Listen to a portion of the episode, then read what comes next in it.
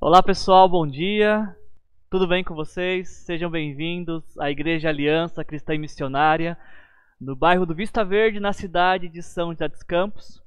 Por enquanto estamos nos reunindo apenas assim, de forma virtual, online, mas é muito bom estarmos juntos e acreditamos que em breve tudo isso vai passar e o que vai ficar é isso que a gente está semeando, isso que a gente está cultivando.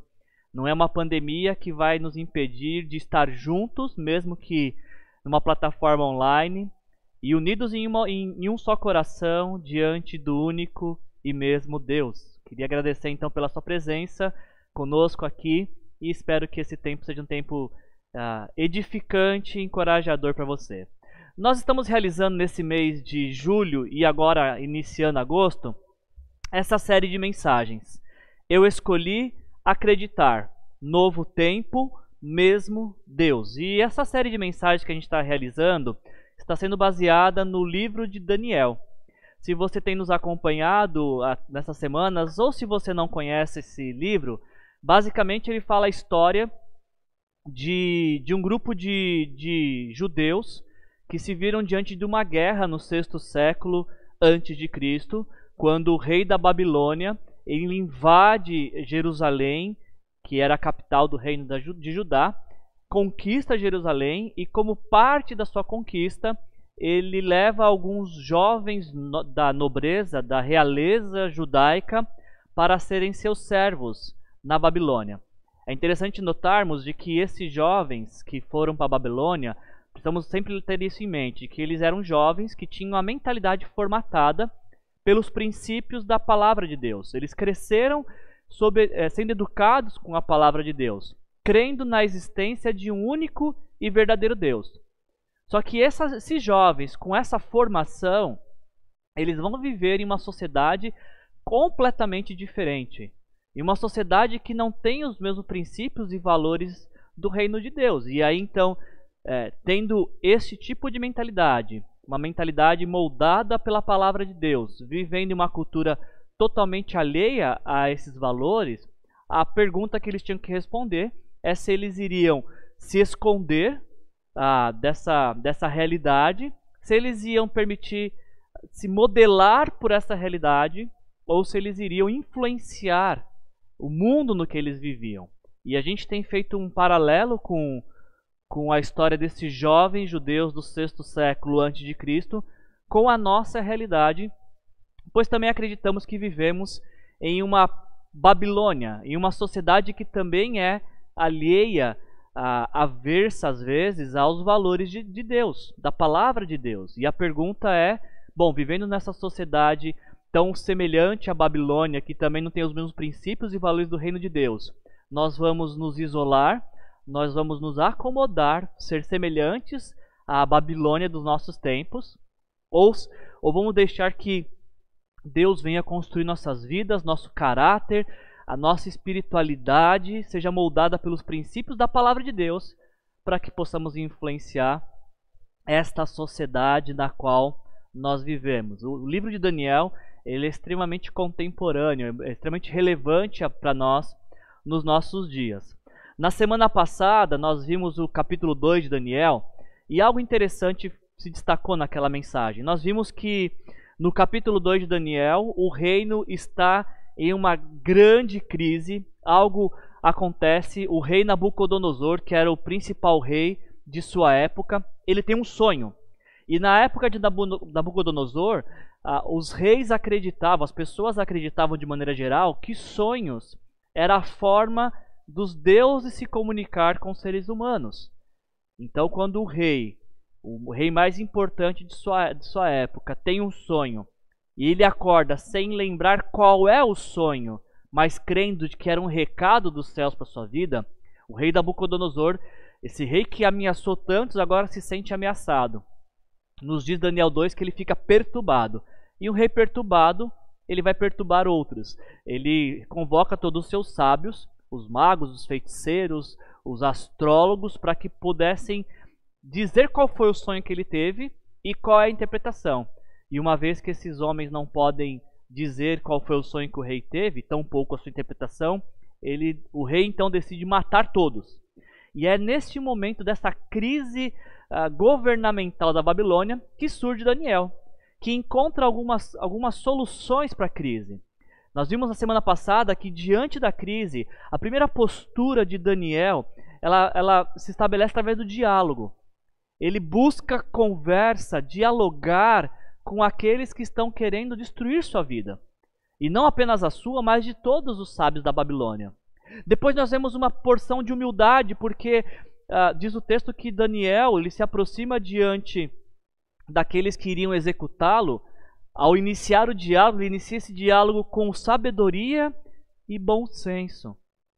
A resposta que Daniel encontra para a crise, ela tem uma pitada de ousadia, porque quando todos dizem não podemos dizer qual foi o sonho que o rei teve, nem interpretá-lo, Daniel chama para si a, a, a, responsabilidade do problema que todos estavam abandonando. Daniel diz: diga, eu peça ao rei, eu, que o rei permita que eu tenha um prazo, porque eu vou dar a interpretação deste sonho.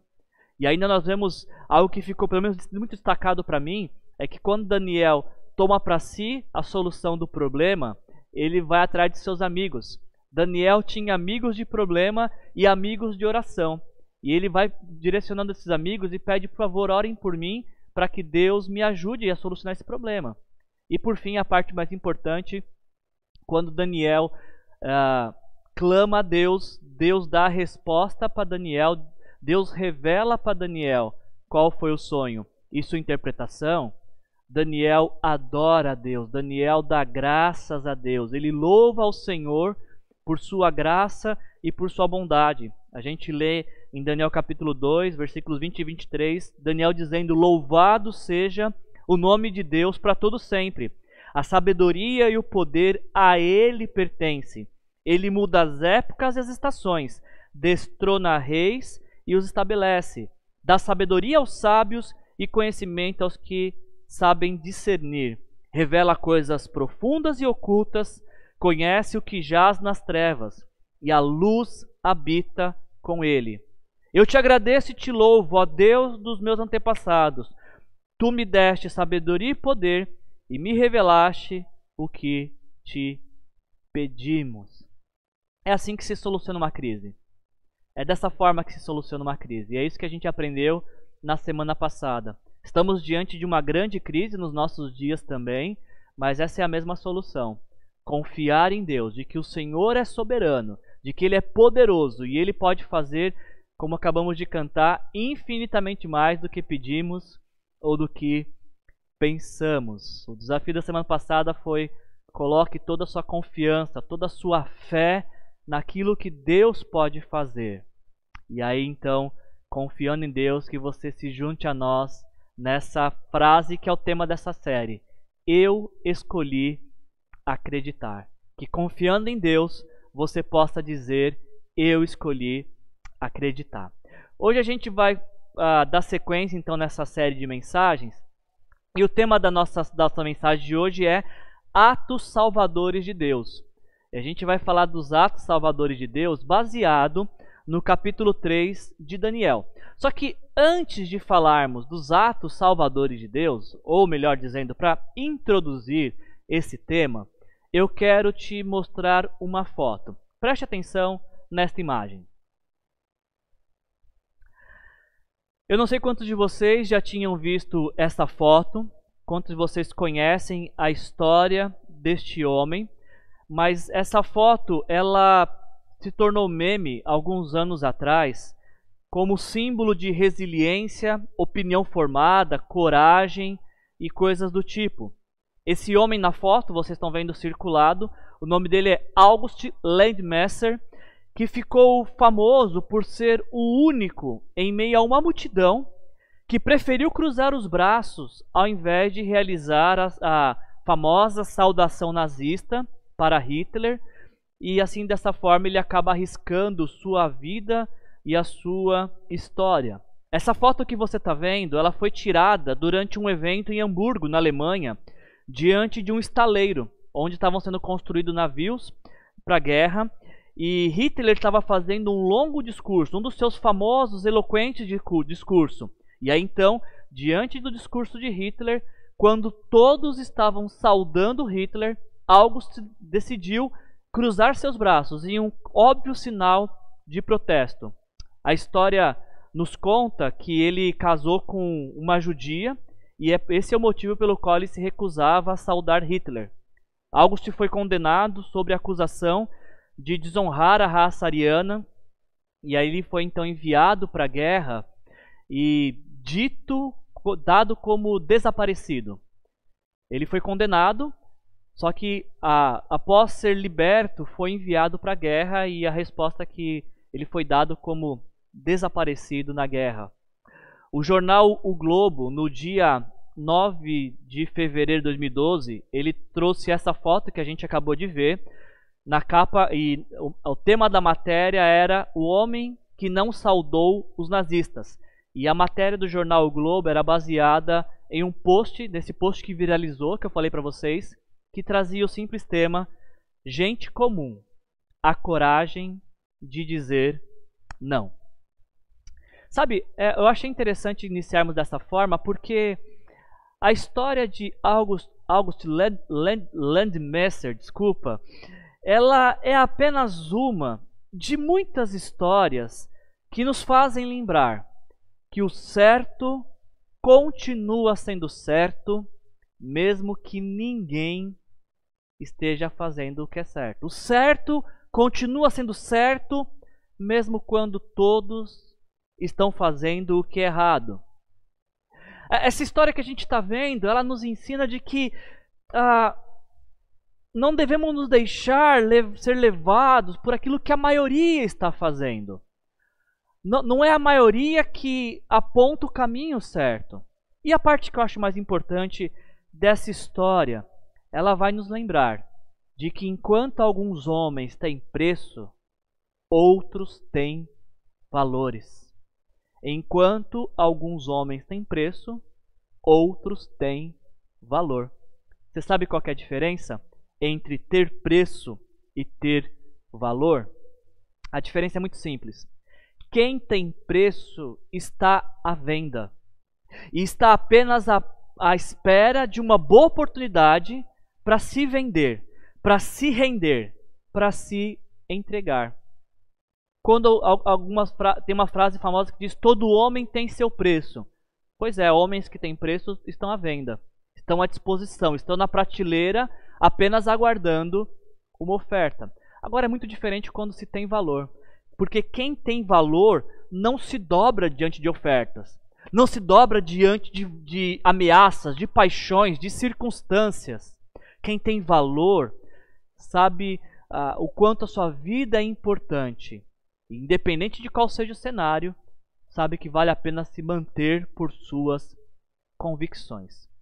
É sobre isso que a gente vai falar nesta manhã, através dessa mensagem, sobre reconhecermos o valor que nós temos para Deus. E uma vez que conhecemos o valor que temos para Deus, não nos dobrarmos diante das ofertas que querem nos comprar nesse mundo. Daniel capítulo 3, ele começa de uma forma bem interessante. Se você tiver com a sua Bíblia aí, você pode abrir lá, Daniel capítulo 3, porque os primeiros dois versículos de, de Daniel 3 diz o seguinte: O rei Nabucodonosor fez uma imagem de ouro de 27 metros de altura e 2 metros e 70 centímetros de largura, e a ergueu na planície de Dura, na província da Babilônia. Depois convocou os sátrapas, os prefeitos, os governadores, os conselheiros, os tesoureiros, os juízes, os magistrados e todas as autoridades provinciais para assistirem à dedicação da imagem que mandara erguer. Se você se lembra daquilo que a gente conversou semana passada, na semana passada o rei Nabucodonosor tinha sonhado com uma grande estátua que ela tinha diversas divisões. A cabeça era de ouro, o tronco era de prata, a cintura era de bronze, e os pé, as pernas de ferro e os pés uma mistura de ferro e barro. Este era o sonho que o rei teve no capítulo 2. E a interpretação que Daniel deu para o rei Nabucodonosor, que foi a revelação que Deus lhe deu, é que a cabeça dessa estátua que Nabucodonosor sonhou, a cabeça de ouro representava o reino da Babilônia, que seria sucedido por um, um reino inferior, o reino Medo-Persa, que por sua vez seria sucedido pelo Império, uh, uh, o Império Grego e por fim o Império Romano.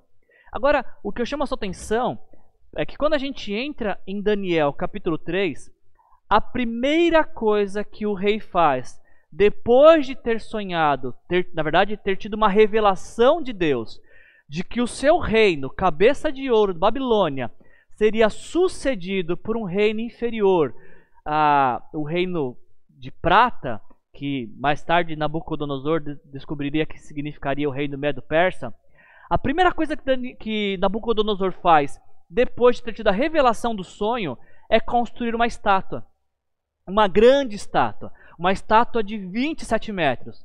Mas não uma estátua que tinha apenas a cabeça de ouro. Nabucodonosor, agora, no capítulo 3 de Daniel, constrói uma estátua inteira de ouro. Essa é uma clara afronta ah, demonstrada a revelação de Deus. Porque Deus, em sua revelação, disse que o reino da Babilônia, representado pela cabeça de ouro, iria passar. Nabucodonosor, no capítulo 3, faz uma estátua inteira de ouro, como quem diz para Deus que o reino dele seria eterno, seria perpetuado de geração para geração e que nunca surgiria um reino capaz de derrotar a Babilônia. A, a, o texto nos diz que esse era uma estátua de, de 27 metros, o que corresponde a um prédio de mais ou menos 8, 9 andares, sobre uma base relativamente pequena, uma base de 2 metros, 2 metros e pouco. Se tem algum engenheiro é, entre nós assistindo, você pode imaginar que tipo de construção é essa, tão alta, mas com uma base tão curta. Isso é para impressionar, é, uma, é, realmente um grande mo monumento, uma obra arquitetônica que é para impressionar a todos.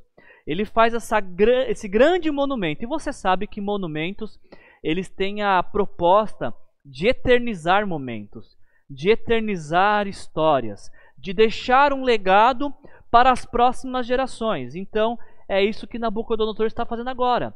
Ele constrói uma estátua que tem a finalidade de perpetuar a sua história e a história do seu reino. E para dar início a esta história que ele espera que seja longa, ele convoca todas as autoridades, não apenas do seu país, mas de maneira geral de todo mundo, porque em Daniel capítulo 3, versículo 4, a gente viu que a ordem de adorar a estátua, ela seria dada aos homens de todas as nações, povos e línguas. Então, Nabucodonosor constrói a estátua e chega o dia da inauguração. Ele convoca todas as autoridades do seu reino. Pode parecer curioso, você pode talvez ficar curioso de pensar por que, que Daniel não vai surgir no capítulo 3. E a gente não tem respostas para isso, não sabemos se Daniel está em uma ação fora do reino ou se Daniel está sendo poupado porque o rei passa a admirar Daniel por aquilo que ele fez no capítulo 2. Não sabemos por que Daniel não está presente nesta cena. O que sabemos é que o rei, em sua maluquice, em sua ambição, ele convoca todas as autoridades do seu reino e ele dá uma ordem. A ordem de que todos do reino babilônico deveriam, quando ouvissem uma canção, uma música, quando ouvissem sons de instrumentos, deveriam se prostrar diante dessa estátua e adorá-la. Nabucodonosor, através desse gesto, alguns historiadores acreditam de que essa estátua era uma representação do próprio Nabucodonosor. Então Nabucodonosor faz uma imagem de si, de 27 metros, toda de ouro, e ele passa a exigir que as pessoas adorem esta imagem, a imagem dele. Nabucodonosor está nesse episódio, neste momento, reivindicando para si o status de divindade, o que era muito comum entre os, os reis do antigo, do, dos tempos antigos. Os faraós se consideravam deuses, semideuses pelo menos, os gregos se consideravam também como filho dos deuses, os imperadores romanos se consideravam é, deuses que deveriam ser adorados, e Nabucodonosor é apenas mais um desses homens que se julgam deuses e que invocam para si reverência e adoração. Então Nabucodonosor exige: quando o som tocar, todos devem me adorar através da representação dessa estátua. Nós estamos diante de, de uma imposição do governo aos seus súditos. O governo determinando o que os, os habitantes do reino devem fazer, como devem se pronunciar, como devem, é, é, como devem agir com relação às suas crenças. Qualquer semelhança não é mera coincidência. A diferença é que Nabucodonosor ele emite esse decreto de adoração e quem não adorar a estátua, a imagem, deveria ser morto. Olha que, que como é que é a, a, a estratégia de Nabucodonosor. Ele quer perpetuar o seu reino não apenas através de um monumento, mas também através de uma prática religiosa. Ele quer perpetuar o seu governo através de um culto a ele mesmo. Passaria a partir daquele momento, Nabucodonosor passaria a ser adorado como um deus. E a partir disso, então, perpetuar o seu reino, o reino da Babilônia.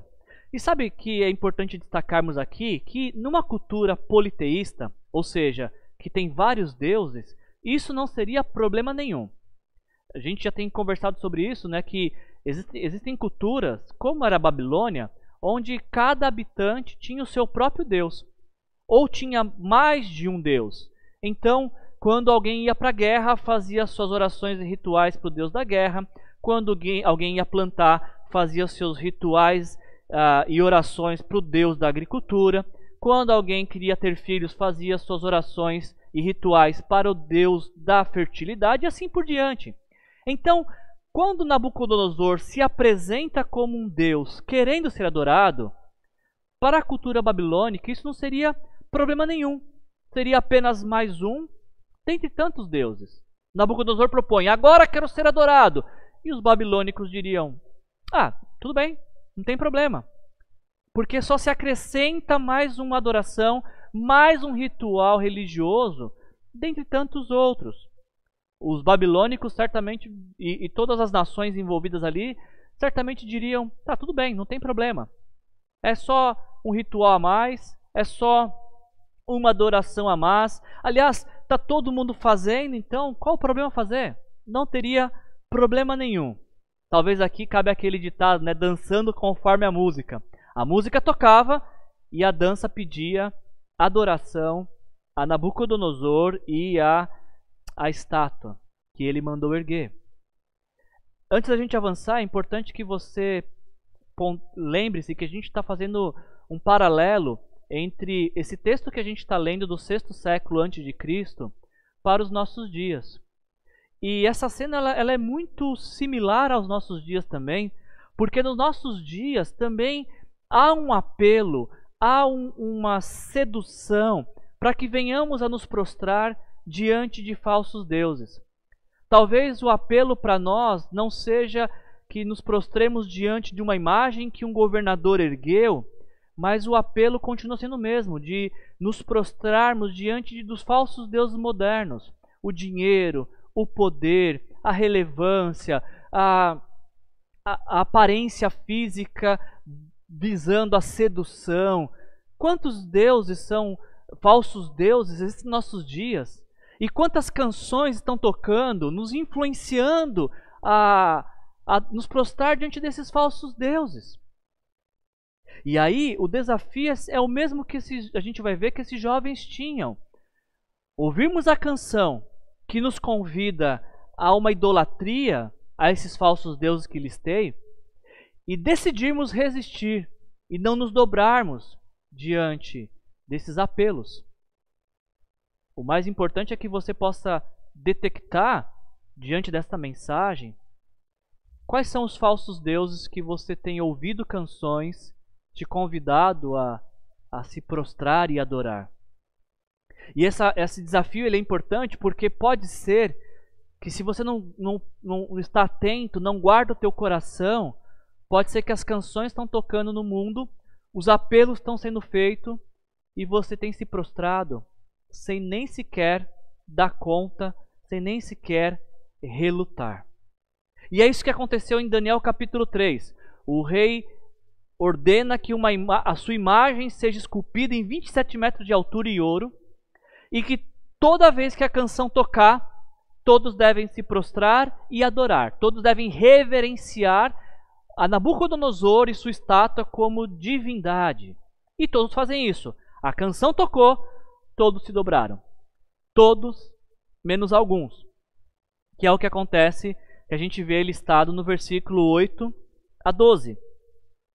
Quando a música tocou, todos se prostraram, ficaram três em pé. Não sei se já aconteceu, já aconteceu com você isso. Nós que temos essa prática de, de culto de igreja, com, a gente, com alguns de nós já aconteceu alguma vez. A gente está na igreja e todo mundo sentar e a gente está de pé. Comigo já aconteceu algumas vezes isso. Não sei se já aconteceu com você de estar em algum lugar onde todo mundo senta e você permanece em pé. Foi o que acabou de acontecer na Babilônia. Todos se prostram, rosto em terra, diante da estátua de Nabucodonosor. E tem três homens que estão lá, talvez como essa história que a gente viu no início do August Landmaster, que está de pé. Não sei se de braço cruzado, mas em pé. Todo mundo prostrado, menos três. Misael, Ananias e Azarias, os amigos de Daniel. E os astrólogos per percebem isso. No versículo 8 de Daniel 3, nós lemos: Nesse momento, alguns astrólogos se aproximaram e denunciaram os judeus. Os mesmos astrólogos que no capítulo 2 foram livres da morte, poupados, porque Daniel intercedeu por eles, porque Daniel e seus amigos, Ananias, Misael e Azarias, intercederam por esses astrólogos, agora esses astrólogos estão colocando em acusação os mesmos judeus que intercederam por eles numa clara demonstração de ingratidão e também de inveja, como a gente vai ver, porque quando todos se prostram, os astrólogos se aproximaram do rei e denunciaram os judeus, dizendo ao rei Nabucodonosor: Ó rei, vive para sempre.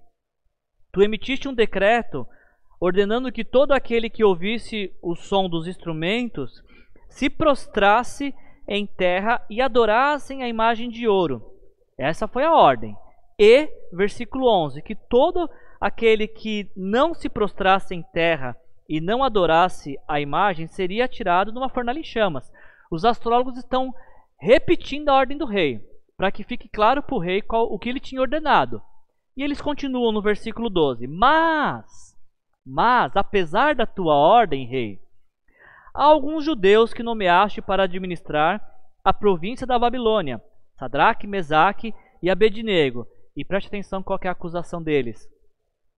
Que não te dão ouvidos, não prestam culto aos teus deuses e nem adoram a imagem de ouro que mandaste erguer.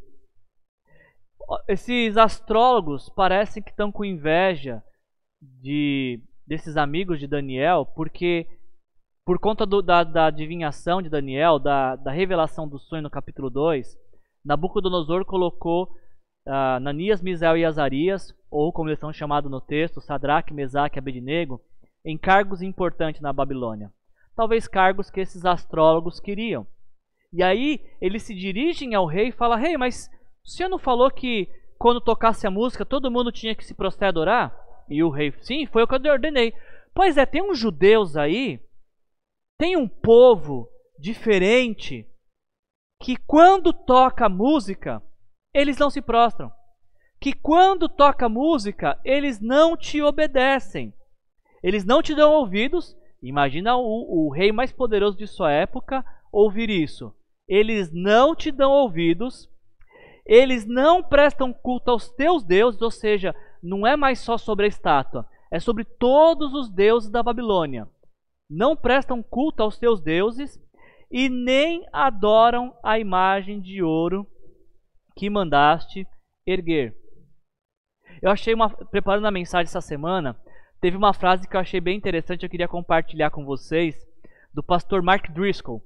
Ele diz o seguinte a respeito dessa cena: Seja um bom cidadão até o ponto em que você não possa mais ser um bom cristão.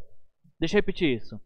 Seja um bom cidadão até o ponto em que você não possa ser mais um bom cristão.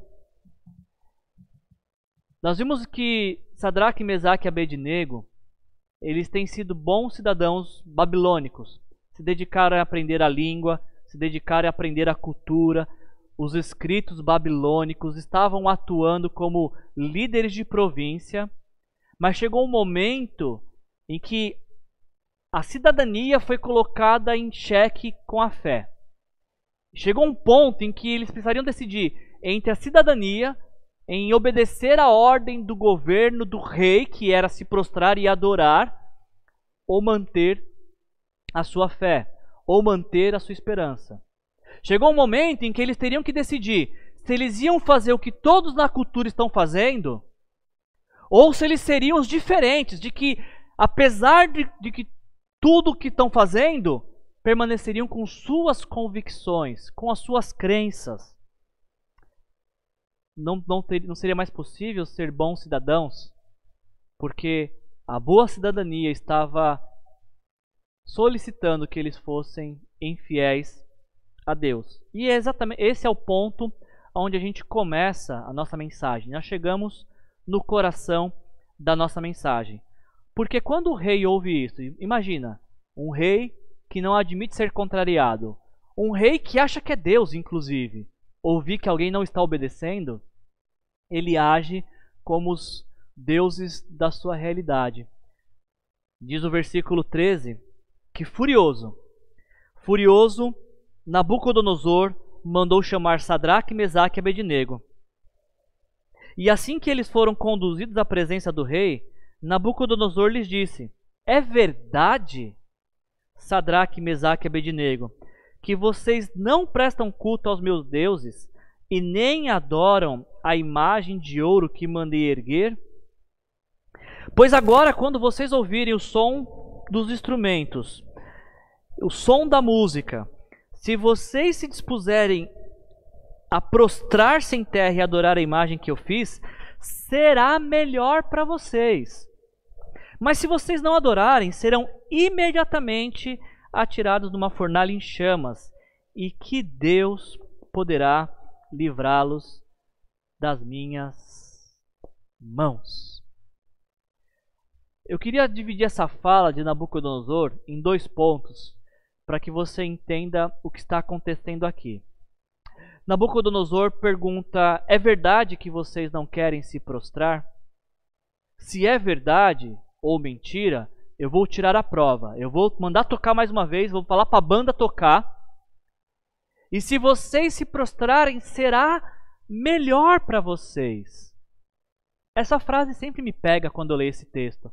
Porque Nabucodonosor está dizendo que o melhor para a vida destes jovens é se prostrar, é se render, é se entregar à idolatria desse falso Deus.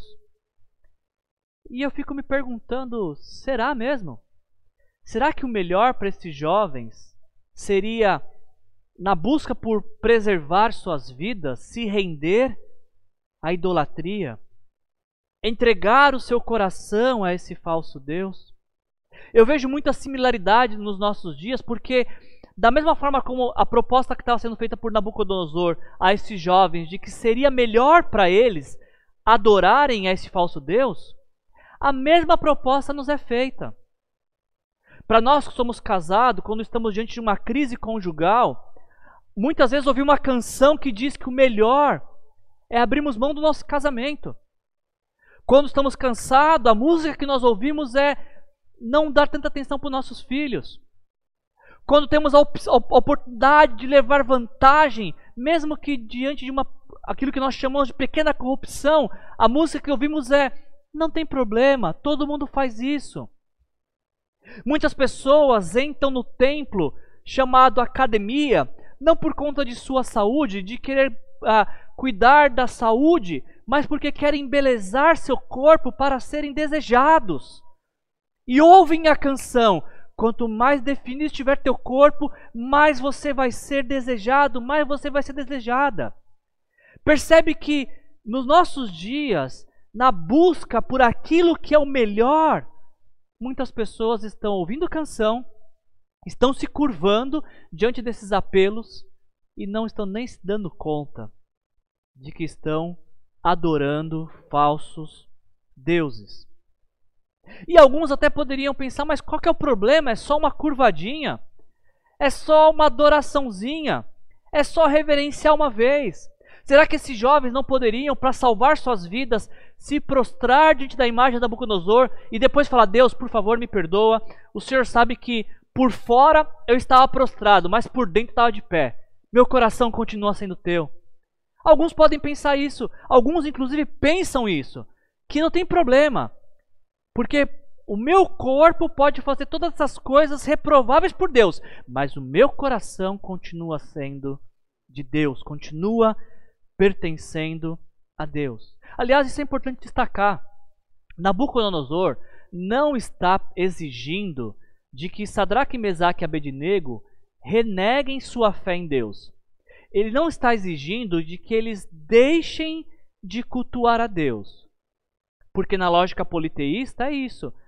Esses jovens poderiam continuar adorando o Deus de Israel, mas teriam que agregar esta crença adoração a Nabucodonosor. E nos nossos dias, muitas pessoas agem dessa forma. Elas dizem: Eu sou cristão, eu creio em Deus, é Deus que toma conta da minha vida. Só que as suas atitudes práticas não refletem em nada, ou em muito pouco, vidas que são governadas por Deus.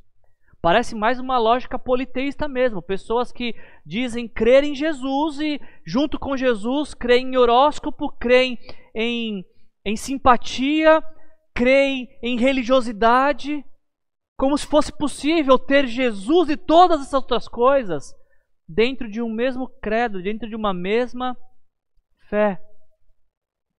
Nos nossos dias também existem muitas pessoas que dizem crer em Deus, mas vivem como se não o conhecessem porque acham que é possível ter essa mesma mentalidade que Nabucodonosor está apresentando. Olha, de segunda a sábado você faz o que é melhor para você e de domingo você entrega seu coração para Deus. Você participa do culto e da religião de Deus.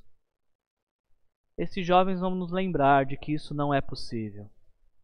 E mais, de que a vida que nós devemos viver não é uma vida de preservação, que se preocupa com o que é melhor para nós. A gente vai falar um pouco mais disso. Então, a primeira coisa, a primeira afirmação que o rei fala, eu contesto. Ele diz assim: "Se vocês se prostrarem, será melhor para vocês". Não, não será. Será pior. Será muito pior, porque quem se prostra diante de um apelo se prostra diante de todos os outros que virão durante a vida. E aí, se a, acusa, se a conversa do rei acabasse aqui, se a frase do rei acabasse aqui, a pergunta dele é verdade que vocês não adoram? Os jovens diriam: sim, é verdade, rei, nós não vamos nos prostrar diante da sua imagem. Então eles seriam condenados, mortos talvez, e a história acabava. O problema, o problema é que o rei Nabucodonosor, se achando Deus, o maior governante de sua época, ele comete uma falha que todo arrogante comete. Nabucodonosor diz no finalzinho do versículo 15: Se vocês não adorarem, serão imediatamente atirados numa fornalha em chamas, e que Deus poderá livrá-los das minhas mãos. Essa é a pergunta central do capítulo 3 de Daniel, é o texto central. Que Deus que pode mudar essa história. Para Nabucodonosor, não havia Deus que poderia fazer confrontá-lo. Porque os deuses que ele conhecia, os deuses da Babilônica, eram deuses submissos, que se vendiam por rituais, que eram ah, super, super, super, eu não vou conseguir falar essa palavra, fugiu. Subservientes aos rituais da religião. Nabucodonosor está perguntando: quem é o Deus que vai me pedir? Essa pergunta muda toda a história. Porque no versículo 16 a 18, nós temos a resposta destes jovens. Eles dizem para Nabucodonosor, eles não se defendem da acusação de, de não se prostrar, de não darem ouvidos ao rei de não adorarem os deuses babilônicos. Olha o que eles dizem no versículo 16. Sadraque, Mesaque e Abednego responderam ao rei: Ó Nabucodonosor, já não chama mais ele de rei. Chama ele pelo nome, para que ele perceba de que ele é só um homem. Ele é um mero mortal. Nabucodonosor não é um deus, ele é um mero mortal. Esses, esses jovens chamam Nabucodonosor por seu nome e não pelo seu título, para que ele perceba o quão finito ele é. Não precisamos defender-nos diante de ti. Defender do quê? Não das acusações, mas defender de quem é que pode livrar. A conversa agora já não é mais a acusação de não dar ouvidos ao rei, de não adorar os deuses babilônicos e não se prostrar diante da imagem. Quando o rei faz a pergunta: quem é o Deus que pode livrar vocês? Esses jovens dizem: disso nós não, podemos, não precisamos nos defender. A partir de agora, Nabucodonosor, essa conversa deixa de ser entre você e nós e passa a ser entre você e Deus. Eles dizem: se formos atirados, versículo 17, se formos atirados na fornalha ardente em chamas, o Deus a quem prestamos culto pode livrar-nos. Existe um Deus, Nabucodonosor, que é o único e verdadeiro Deus, Criador dos céus e da terra, o nosso Deus a quem nós cultuamos. Esse Deus, ele é tão poderoso, mas tão poderoso, que se formos jogados na fornalha, ele pode nos livrar-nos. Poder é diferente de querer. E esses jovens têm consciência disso. Eles dizem: se Deus quiser, Ele pode. E Ele nos livrar das suas mãos. Mas, versículo 18: Mas, se Ele não nos livrar, se esse Deus que tem poder para livrar não nos livrar, saiba, ó Rei, que não prestaremos culto aos teus deuses, nem adoraremos a imagem de ouro que mandaste erguer.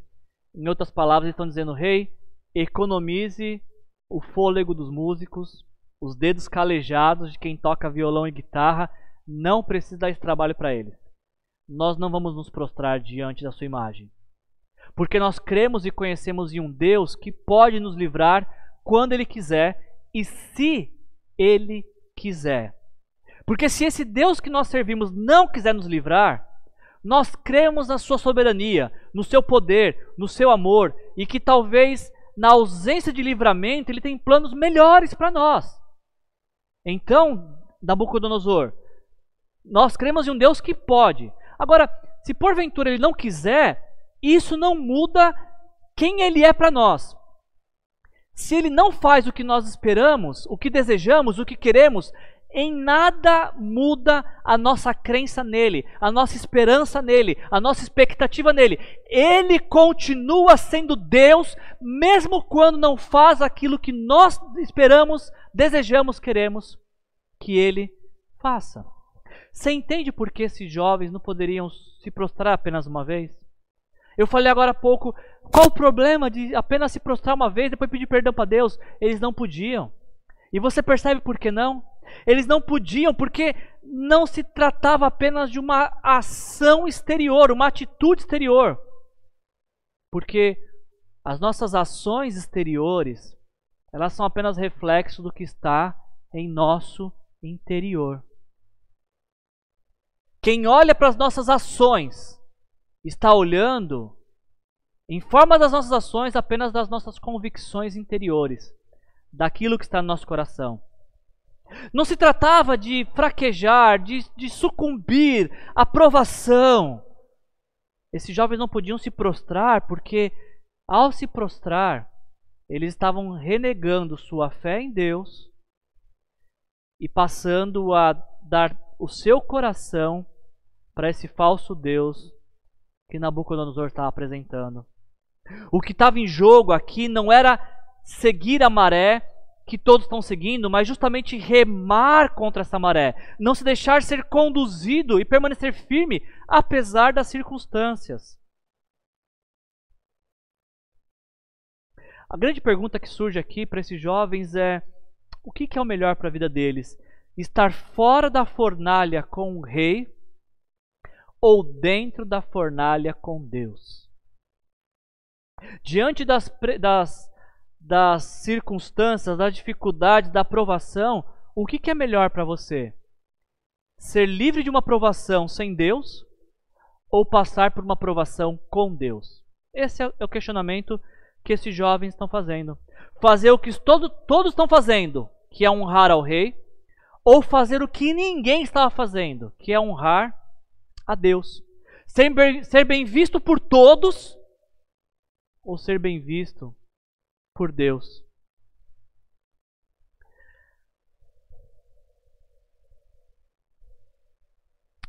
O rei pergunta que Deus pode livrá-los das minhas mãos. E a resposta desses jovens é que eles escolhem não ser livres das mãos do rei, porque eles já são livres nas mãos de Deus. Esses jovens, eles optam, eles estão diante de serem salvos através da obediência ao rei ou serem mortos com a permissão de Deus. E entre um e outro, eles optam por permanecer fiel a Deus, mesmo que isto pudesse custar a morte deles. Nos nossos dias, quando alguns se deparam quem é o Deus que pode livrá-los, muitos têm dito, muitos têm dito, o dinheiro é o Deus que pode me livrar. A vaidade é o Deus que pode me livrar. O poder, a relevância, a notoriedade, a aceitação, a imoralidade. Nos nossos dias, muitos estão sendo questionados: quem vai te livrar desse, da tristeza, do sentimento de vazio, da, do desejo de ser atendido, e muitos estão dizendo: ah, quem pode me livrar disso? São tantas coisas. Mas a pergunta é: e você? Diante de dificuldades, diante de anseios, diante de necessidade, quem é o Deus que pode te livrar? Diante desta mensagem, quem é o Deus que pode te livrar de toda e qualquer necessidade que você tenha? Não só de perigos, mas a necessidade de aceitação, a necessidade de ser amado, a necessidade de cura física, a necessidade de provisão. Quem é o Deus que pode te livrar? Essa é a pergunta que você tem que responder quando você lê esse texto. Quem é o Deus que pode te livrar? Quem pode te dar esperança? Quem pode te dar alegria? Esses jovens parece que fizeram a escolha deles. Eles dizem: Nabucodonosor, nós não vamos prestar culto aos seus deuses, porque o nosso coração cultua o único e verdadeiro Deus. E por conta desta crença, firmada em nosso coração, nós estamos prontos para qualquer consequência. E eu caminho então dessa forma para o fim dessa mensagem, porque nós que lemos o livro de Daniel, você que conhece o livro de Daniel, você sabe como essa história acaba. E se você não sabe, eu vou te contar já já. Mas o que eu queria deixar bem claro para concluir, e faz toda a diferença isso. Esses jovens não faziam ideia do que ia acontecer. Quando eles assumem esta posição, creio em Deus e não abro mão disso, independente da consequência, eles não sabiam o resultado final disso. O que, que estava diante deles? Estou assumindo uma posição de não me curvar diante do apelo da circunstância e diante de mim, a consequência dessa minha fé é ser lançado numa fornalha. A consequência de permanecer fiel a Deus é ser lançado numa fornalha. Então, o, o que os jovens estão vendo é: a minha fé vai me levar a uma fornalha. Não tem problema. Eu estou pronto para morrer, mas não para pecar. Estou pronto para perder minha vida, mas não tenho a mesma prontidão para ofender o meu Deus, para desonrar o meu Deus. Estou pronto a assumir o prejuízo da fé em Deus, mas não pronto para entristecer o coração de Deus pecando desta forma. E é interessante, gente, que essa história termina de uma forma muito, muito irônica. Muito irônica. Por quê? Primeira, primeiro ponto que eu queria colocar para vocês. O rei fica indignado.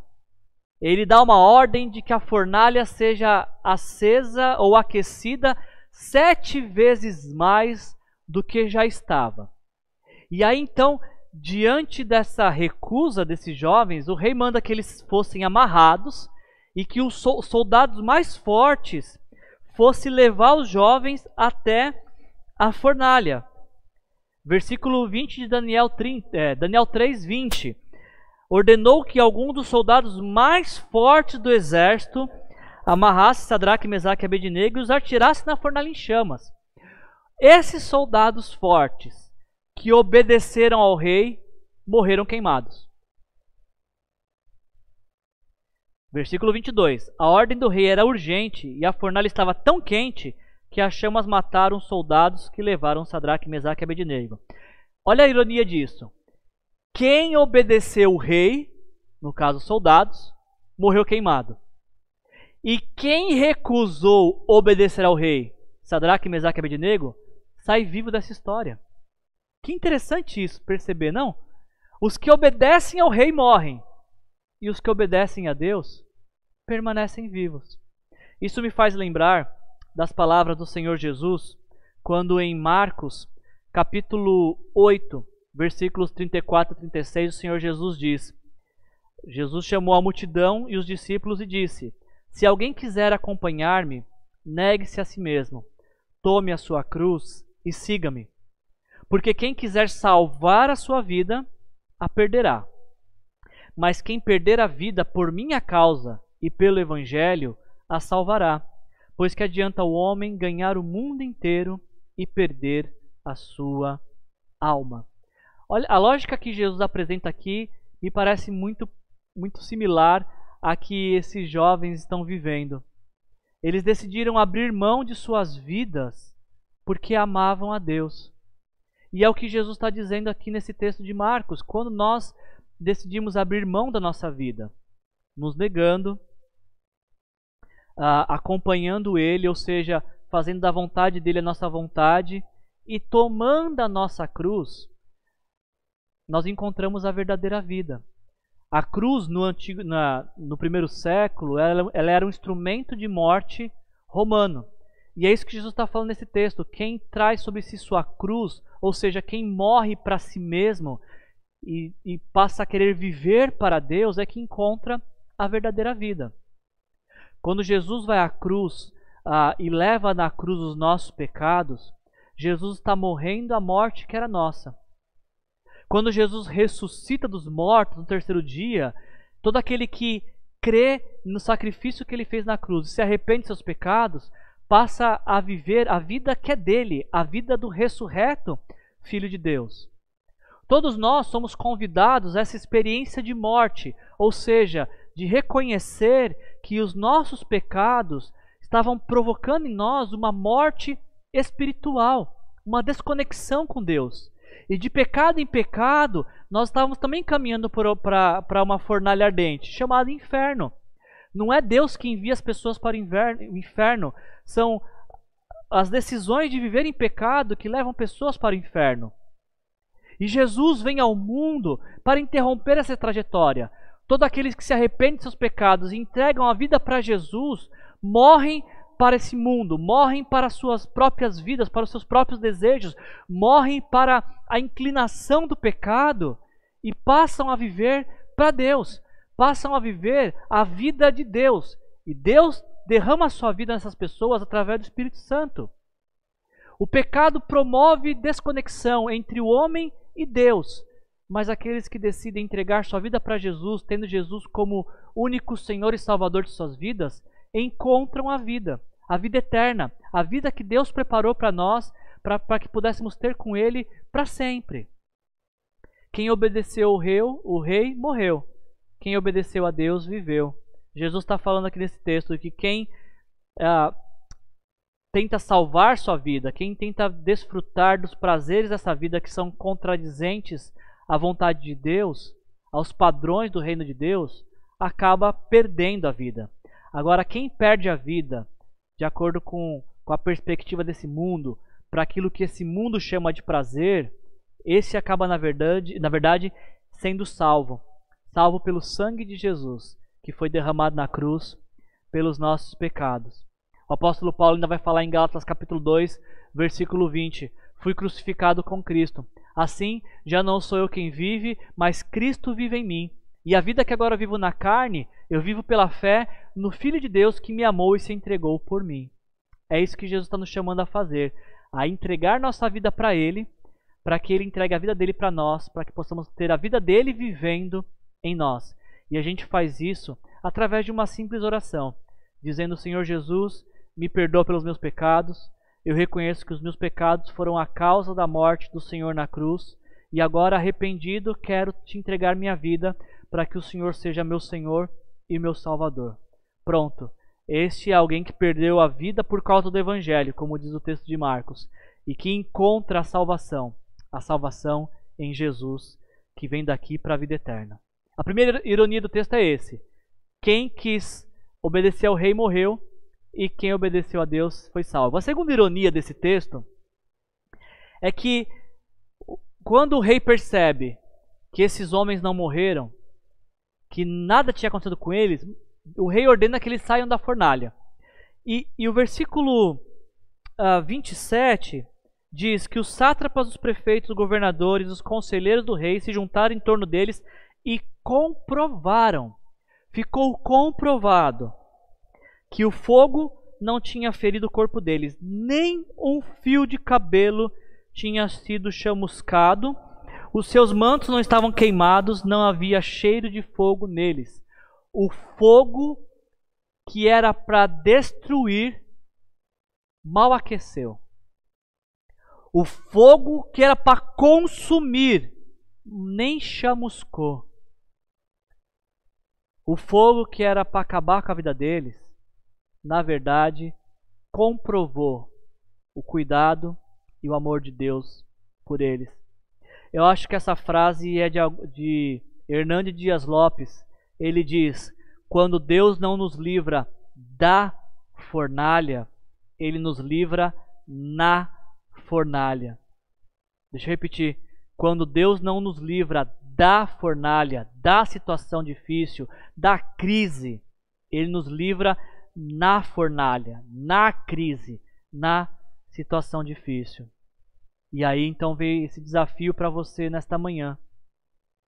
Você está disposto você está disposta a obedecer a Deus independente da consequência? Lembre-se de que esses jovens não sabiam do que ia acontecer, mas eles estavam dispostos a obedecer independente de qual fosse a consequência. Você está disposto a obedecer a Deus pura e simplesmente por amar a Deus, independente do que vai, isso vai dar retorno de recompensa para você? Esse é o primeiro desafio que eu queria deixar desta mensagem. E o segundo desafio desta mensagem, eu me sinto desafiado ao ler esta mensagem, se encontra no versículo 28, porque o rei Nabucodonosor, ele diz àqueles jovens, é, louvado seja o Deus de Daniel, de Sadraque, Mesaque e Abednego. Ele enviou o seu anjo e livrou os seus servos. E preste atenção na frase do rei, eles confiaram nele em Deus, desafiaram a ordem do rei, preferindo uh, abrir mão de sua vida e das, da vida, abrir mão de sua vida e prestar culto e adorar a outro Deus que não fosse o seu próprio Deus. Não sei se você já ouviu a expressão cair para cima, mas esses jovens eles caíram para cima, porque quando eles decidem obedecer a Deus, capítulo 3 de Daniel diz que esses jovens foram promovidos a mais altos cargos. E eles só chegaram aos mais altos cargos porque antes passaram por esta aprovação e na aprovação foram aprovados. Não sei se vocês vão se lembrar, no começo do ano, é, meditando no livro de Tiago, Deus falou isso no nosso coração. Quando Deus nos prova, sua intenção é nos aprovar. Esses jovens foram provados e aprovados e deixaram esse testemunho de que vale a pena confiar em Deus, independente das circunstâncias. E aí então eu diria, eu te, queria te levar essa segunda reflexão e desafio dessa semana. Qual passo de fé Deus está te encorajando a dar nesse momento? Qual passo de fé, independente da consequência, essa mensagem convida você a dar? Eu preciso lembrar você nesta manhã de que nós não adoramos a Deus para obter os resultados que nós queremos. Nós adoramos e obedecemos a Deus pura e simplesmente porque queremos conhecê-lo mais. A nossa busca não é de resu por resultados. A nossa busca é por aprovação de Deus, de saber de que Deus está satisfeito com nossas vidas e que na obediência nós o conhecemos como nós não o conhecíamos antes. Esses jovens nunca tinham esse jo... detalhe, esses jovens tinham passado por uma guerra que Deus permitiu que eles perdessem. A nação desses jovens foi derrotada pela Babilônia. E é esse mesmo Deus que permitiu a derrota de Jerusalém e que eles fossem levados para cativeiro na Babilônia. É esse mesmo Deus que esses jovens estão declarando fidelidade. Porque eles percebem que a fidelidade a Deus não está vinculada aos acontecimentos da vida. Eles decidem obedecer e permanecer fiel a Deus, independente do que aconteça. Se você decide ser fiel a Deus apenas por conta do resultado da obediência, pode ser que a música vai tocar, você vai se prostrar diante dos deuses deste mundo, talvez porque não teve os, os, os não, não obteve os resultados que esperava da fé em Deus. Por isso que a minha fé e a sua fé, ela não pode estar condicionada a resultados, ela tem que estar condicionada no amor que nós temos por Deus e no amor que nós queremos que Ele tem por nós. Demonstrado quando enviou Jesus ao mundo para morrer no nosso lugar, para nos dar vida eterna.